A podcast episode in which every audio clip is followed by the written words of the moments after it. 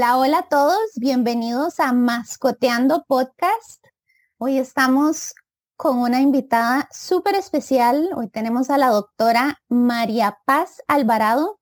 Ella se dedica a cardiología veterinaria. Y hoy es que vamos a estar, bueno, hay un tema súper importante que, bueno, sobre todo en donde yo vivo, que yo vivo en una zona costera, hay muchísima incidencia del gusano del corazón.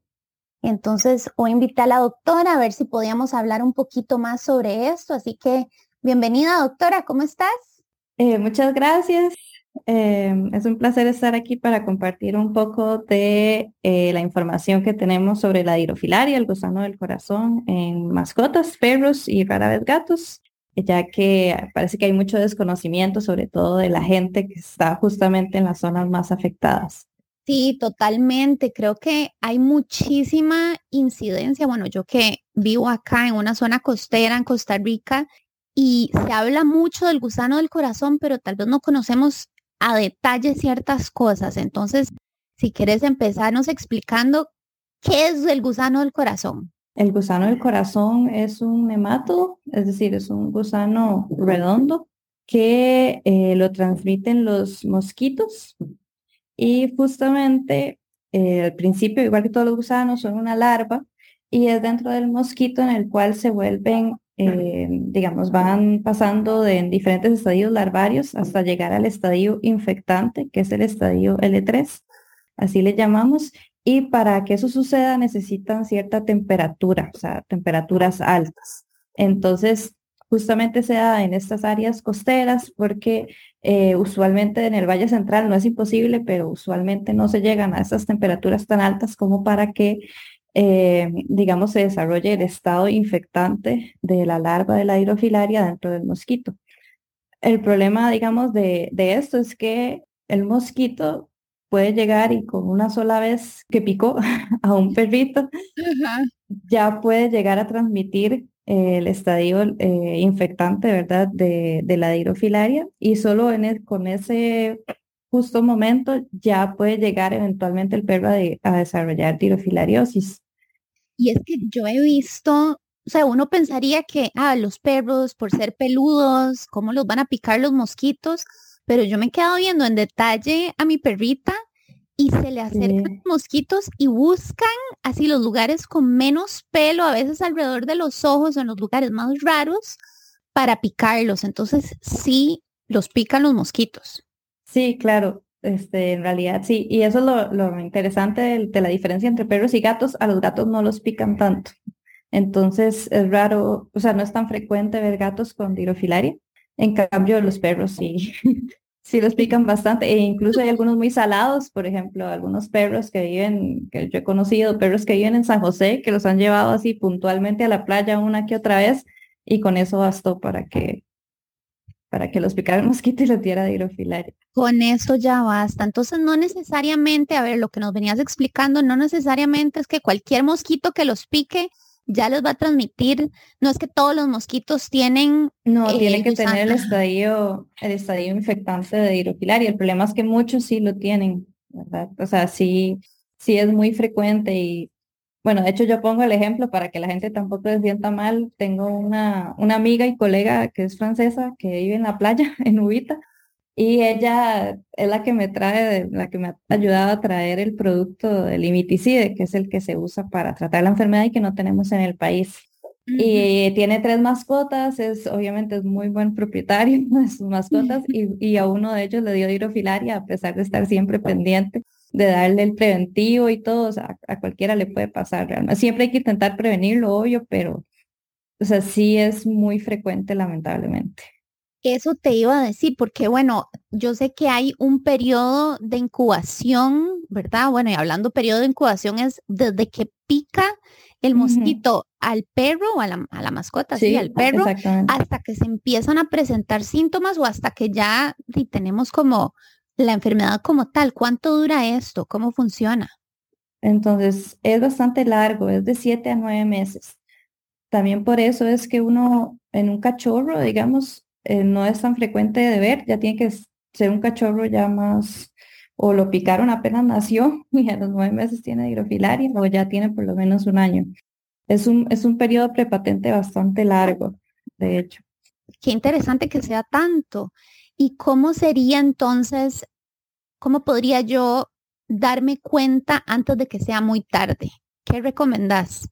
¿Hay algún examen?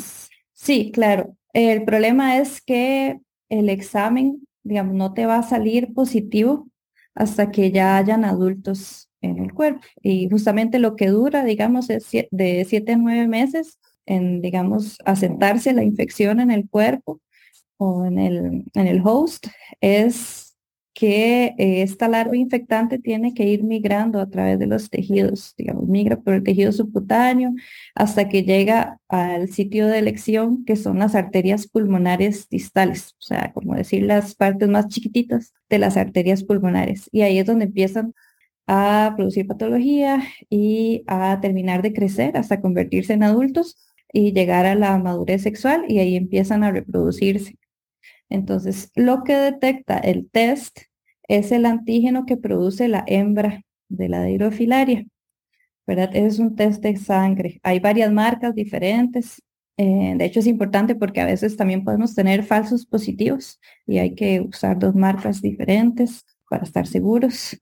Em, ¿Y por qué se podría dar un falso positivo? Pues realmente no sabemos, creo que tiene, tiene algo más que ver con, con el SNAP, con el fabricante y también, la verdad aquí no sé, pero en otros países, por ejemplo, en Europa es frecuente que dé reacción cruzada con otro parásito que se llama Angiostrongylus, que es un parásito respiratorio frecuente, pero se supone que aquí no hay, pero hay otros tipos de parásitos respiratorios, entonces podría ser también una reacción cruzada con algún otro tipo de parásito o simplemente un fallo de, de manufactura.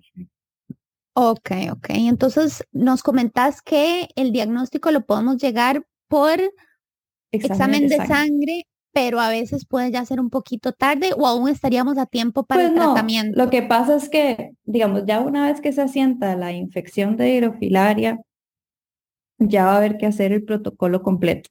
El problema, digamos, con esta enfermedad es que puedes tener perros muy levemente afectados a perros muy gravemente afectados. Entonces ahí es donde hay que hacer toda una batería de exámenes para poder determinar qué tan afectado está ese animal. O sea que si es una dirofilariosis posible, poca carga parasitaria, alta carga parasitaria, si desarrolló enfermedad pulmonar, si está desarrollando alteraciones cardiovasculares. Digamos, son, hay que hacer varios exámenes para poder determinar la gravedad de la infestación y eh, en relación a la gravedad de la infestación, usualmente así van los efectos, digamos, en el cuerpo. Claro digamos, si no tuviera sintomatología la mascota, lo vemos que está bien, todo está bien. La mayoría son así. Ok, y sí, que sale el test de, sangre, sale positivo a, a, dirofilaria o a gusano del corazón, entonces tal vez podríamos esperar un igual. Sí, lamentablemente. Pero igual esperaríamos un mejor pronóstico. Sí, probablemente sí, solo que a veces hay perros que sorprenden que parece que, bueno, es que vemos muchos perritos, por ejemplo, recogidos, yo he visto muchos que recoge fuerza animal, por ejemplo, y que no parece que tengan signos clínicos o nadie sabe, ¿verdad? Porque son de la calle, pero no es como que llegan súper mal y después uno los revisa y, y sí, y sí están muy afectados. Y Entonces no siempre está 100% relacionado la sintomatología con, con el estadio de la enfermedad.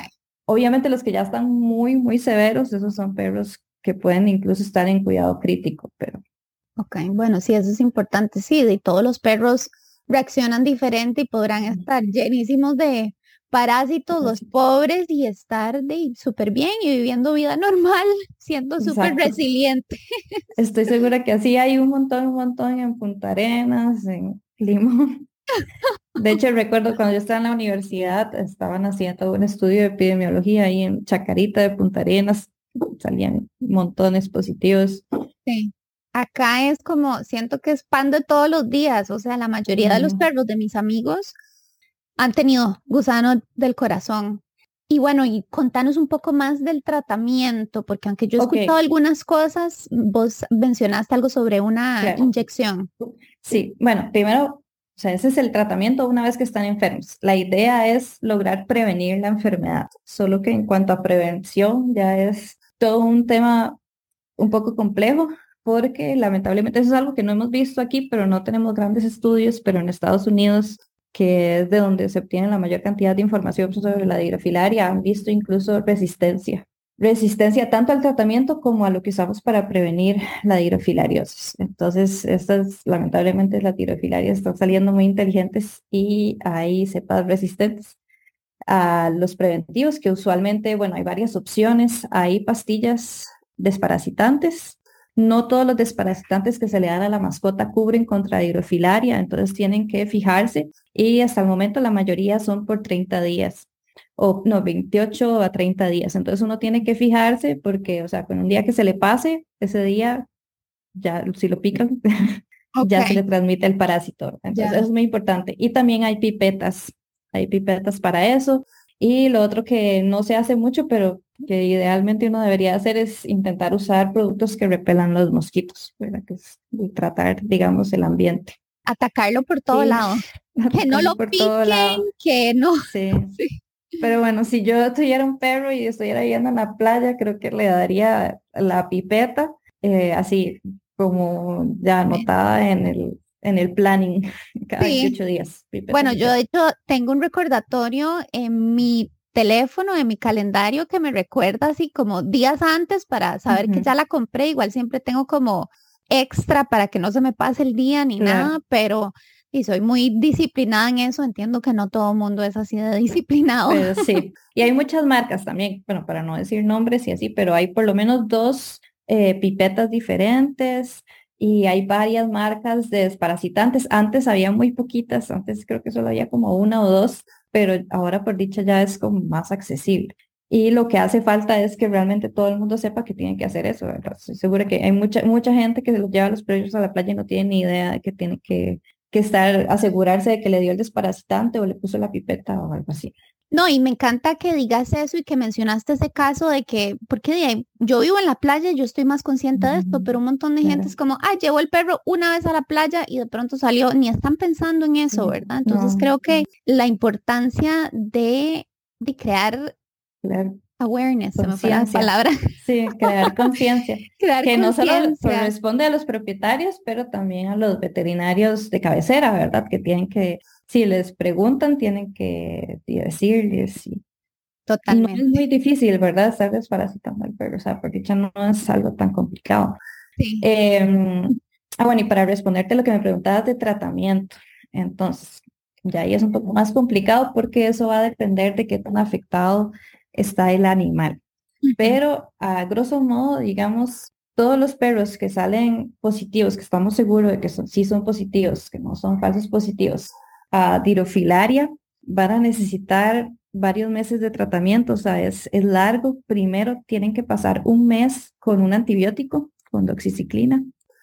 Y eh, bueno, muchos de estos perros también tienen otras enfermedades como erliquiosis, anaplasma, o sea, suelen tener otros hemoparásitos y entonces ahí entra en juego. La doxiciclina. Eh, dependiendo de qué tan mal estén por lo otro, puede que necesiten otra cosa. Eh, dependiendo de cómo llegue el animal, si por ejemplo tiene signos respiratorios, si está con tos, si la parte pulmonar está principalmente afectada, a veces también hay que ayudarles con corticosteroides desde el principio. Si ya tienen otras complicaciones que puede generar la, la hidrofilaria, como es la hipertensión arterial pulmonar, que es una afección digamos, conjunta de la parte cardíaca y pulmonar, Ahí pueden necesitar otros medicamentos como de soporte y si ya llegan en fallo cardíaco congestivo es muchísimo más complicado claro. porque mm, incluso pueden llegar a tener filarias dentro de las cámaras cardíacas derechas, mm. que llamamos el atrio derecho y el ventrículo derecho, y se pegan en la válvula la válvula tricúspide, que es la que está entre el atrio y el ventrículo derecho, digamos que pueden pegarse ahí y estorbar, por decirlo en palabras sencillas. Claro, entonces no dejan que el corazón bombee suficiente o bien la sangre. No permiten ni el llenado ni el bombeo adecuado del corazón de la parte derecha y ahí pueden generar signos congestivos. Y esos son perros que además de todo eso van a necesitar la extracción de filarias que ya, ya son perros que tienen, bueno, se dice más o menos que es como un 50-50 ciento de que les vaya bien o les vaya mal.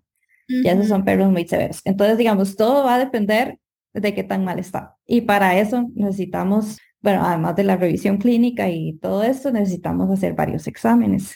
Entonces, pero a grosso modo, como te decía, todos van a necesitar un mes de antibiótico. la pipeta, a la pipeta este, hay que empezarla de una vez porque este antibiótico y lo que tiene la pipeta, que bueno, hay varias combinaciones, pero son diferentes tipos de eh, desparasitante que entre los dos ayudan a matar más fácil, bueno, además de las microfilarias, que son como decir los bebecitos de la hidrofilaria, también ayuda a matar o a preparar para que se muera más rápido el gusano adulto. Entonces tenemos que dar esos dos primero. Ya la pipeta se da mensual de por vida para que tampoco se reinfecte después. Y ese antibiótico se da por un mes. Ahí algunos perros generarán complicaciones porque, bueno, es, pesado, ¿verdad? La oxiciclina, entonces a veces también con protectores gástricos. Em, y después de eso hay que esperar un mes porque es, es, donde esperamos, digamos, que los gusanos se terminen de preparar para morirse, por decirlo así, a pipeta y con la oxiciclina.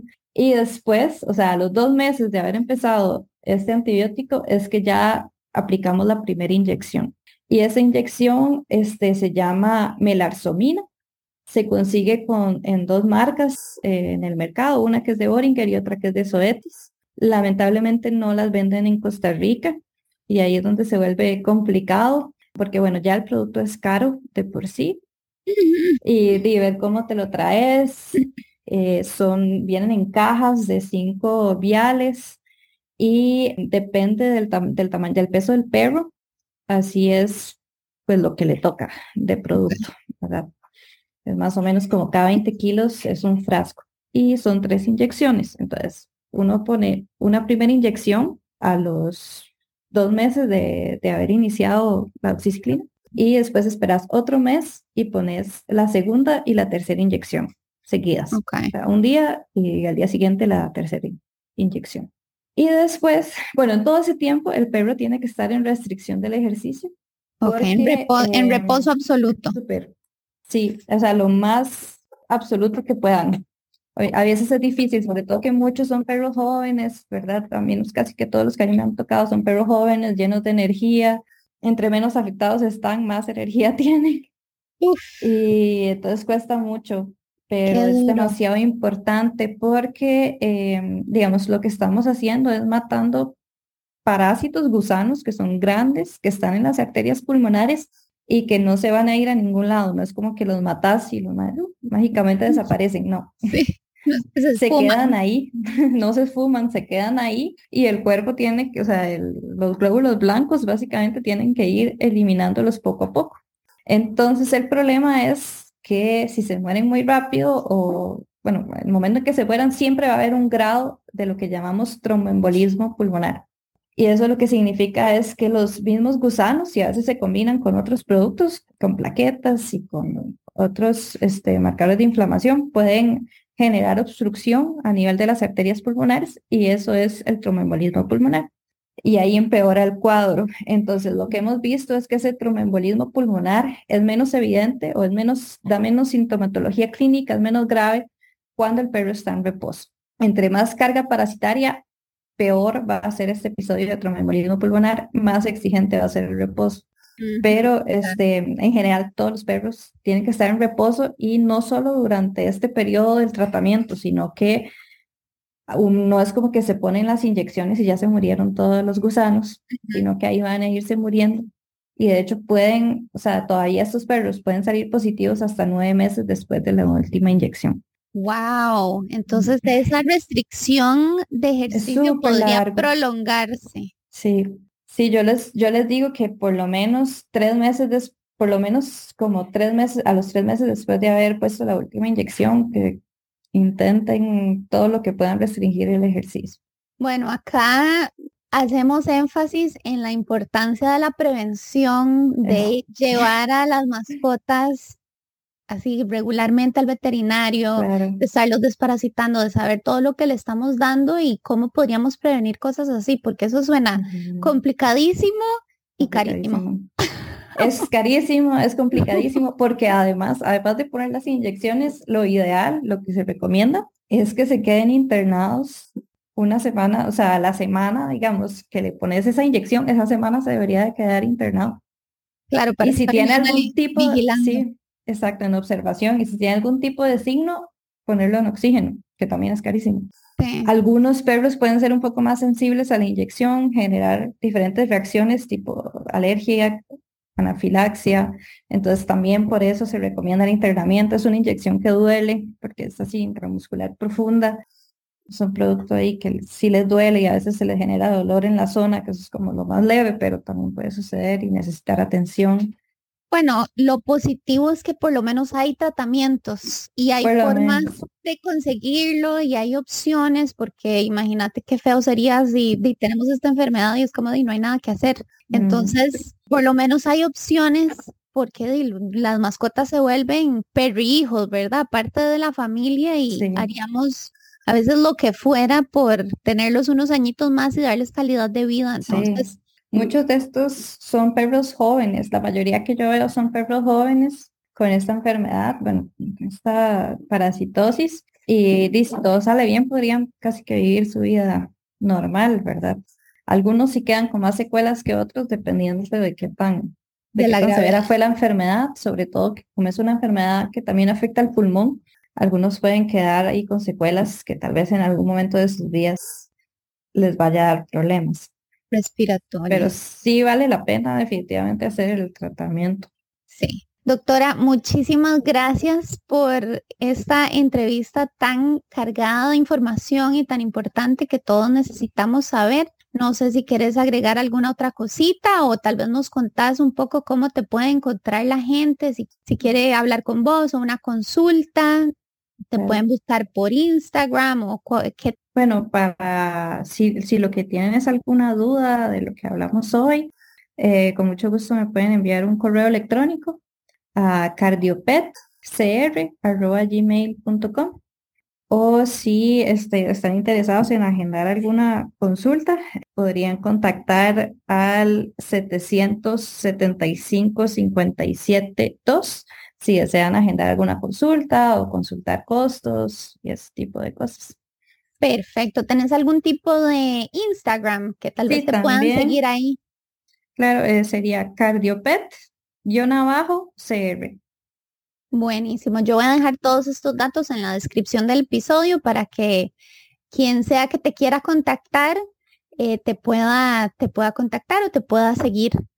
Muchísimas gracias por, por este episodio y Espero que te escuchemos muy pronto con algunos otros temas súper interesantes. Claro, claro, con mucho gusto. Definitivamente hay, hay mucho de qué hablar de cardiología en mascotas. problemas muy frecuentes. Definitivamente, hay de un sinnúmero de cosas que podemos hablar y de la importancia es eso, que hay especialistas o personas que se dedican a ciertas partes de los animales, porque mentira que uno puede saber de todo y, y hacerlo todo bien. Entonces, muchas gracias por, por tu un ratito con nosotros. Con mucho gusto. Bueno, nos escuchamos, pura vida.